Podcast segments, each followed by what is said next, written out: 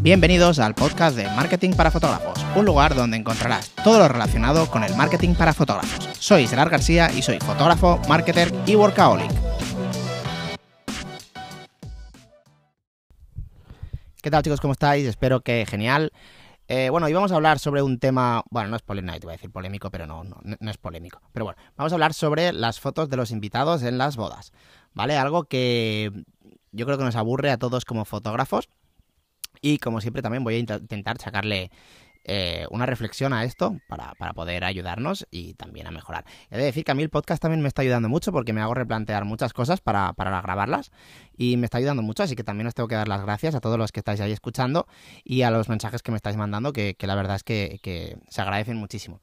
Entonces, Vamos a hablar de las fotos de los invitados, ¿vale? En las bodas, para que no lo sepa, son esas fotos que, que se ponen los novios ahí tipo palo y van pasando los, los, familiares y amigos y demás. Entonces esto, vale, como fotógrafos a nivel creativo es una castaña, o sea, es... Eh, es horrible.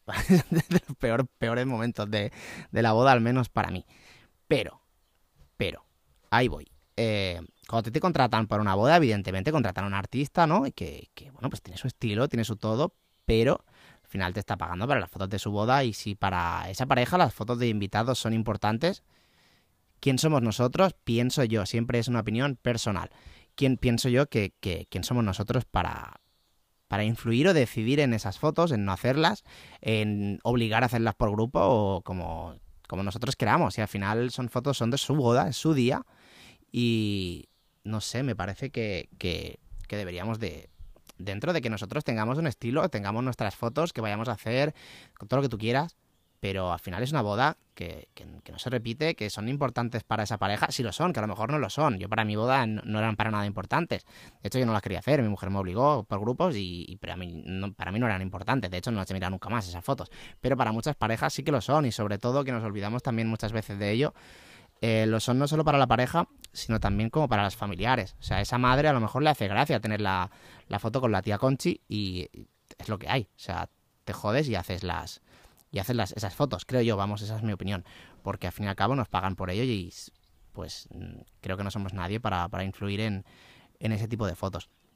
Entonces mi reflexión es, básicamente esto, ¿no? Que hay, hay mucha gente que, que se como no sé, se agobia mucho con el tema de las fotos de los invitados y, y sobre todo también las hacemos a mala gana. Eh, ojo, que no estoy diciendo que, yo sea perfecto, es más, además me incluyo, me intento esforzar mucho en estas fotos coñazo para sacarle el mayor partido, que esto me, la verdad es que me dio un, golpe bastante fuerte de realidad el Serafín Castillo en el workshop de, de Nomad, que me acuerdo que me enseñó unas, o sea, bueno, a mí no, en general, enseñó unas fotos de, de la firma, de, de documentos, ¿no? De, de, la iglesia, que también, ¿no? Es la típica foto que a todo fotógrafo nos da pereza.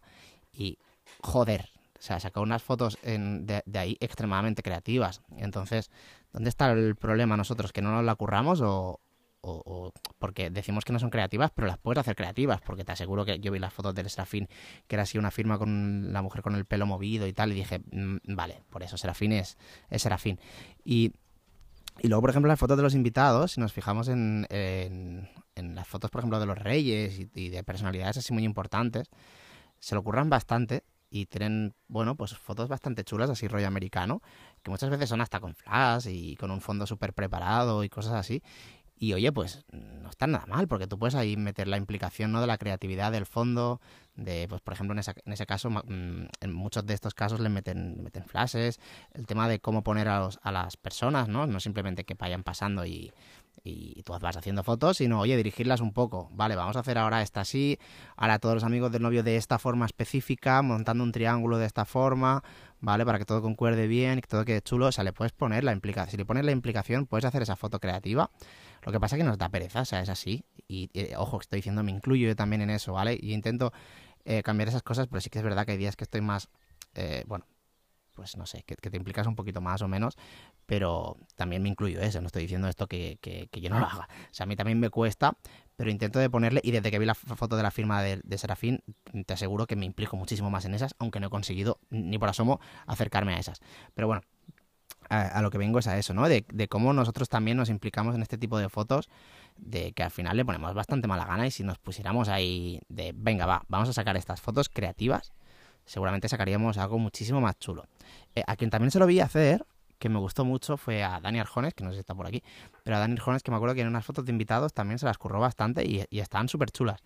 Y bueno, Pablo Laguía también, también se lo vi que lo hacía. Y pues nada, básicamente sería eso, que al fin y al cabo, si nos, si nos implicamos nosotros un poquito más y le ponemos ese lo que tenemos que poner nosotros normalmente en una boda, ¿no? Que es la creatividad, pues si lo, lo aplicamos en todos los aspectos de la boda, aunque sean las más aburridas o las menos creativas, al final podemos diferenciarnos sacando fotos que nadie saca. Que esto, por ejemplo, mira, ahora se me acaba de ocurrir, podría ser un valor diferencial de la hostia. Si tú haces las fotos de los invitados como nadie, que realmente es fácil porque a todo el mundo le da pereza hacerlas. Si tú te curras unas buenas fotos de, de, de invitados, esto ya, para empezar, puede ser un valor diferencial que te puede diferenciar de toda la competencia. Que ya sabéis que hablo mucho yo del valor diferencial. Pues simplemente con eso ya tienes un valor diferencial. Porque si nadie de tu competencia está haciendo esas fotos, si a la novia le gustan esas, te va a tener que contratar. Y es una de las formas de poder subir el precio, ya que nadie lo está haciendo. Entonces, pues nada, quería hacer una reflexión sobre este tipo de, de, fotos que a todo el mundo nos da pereza, pero creo que muy poca gente le pone el grado de implicación que al final merecen y que si a los novios les hacen ilusión esas fotos, no somos nadie para, para hacerlas de, de, de, mala gana. Incluso he visto algún fotógrafo que no las hace, que me parece ya eso surrealista. Pero bueno, no voy a entrar ahí. Entonces, pues nada, espero que os haya gustado el podcast y como siempre nos vemos en el siguiente.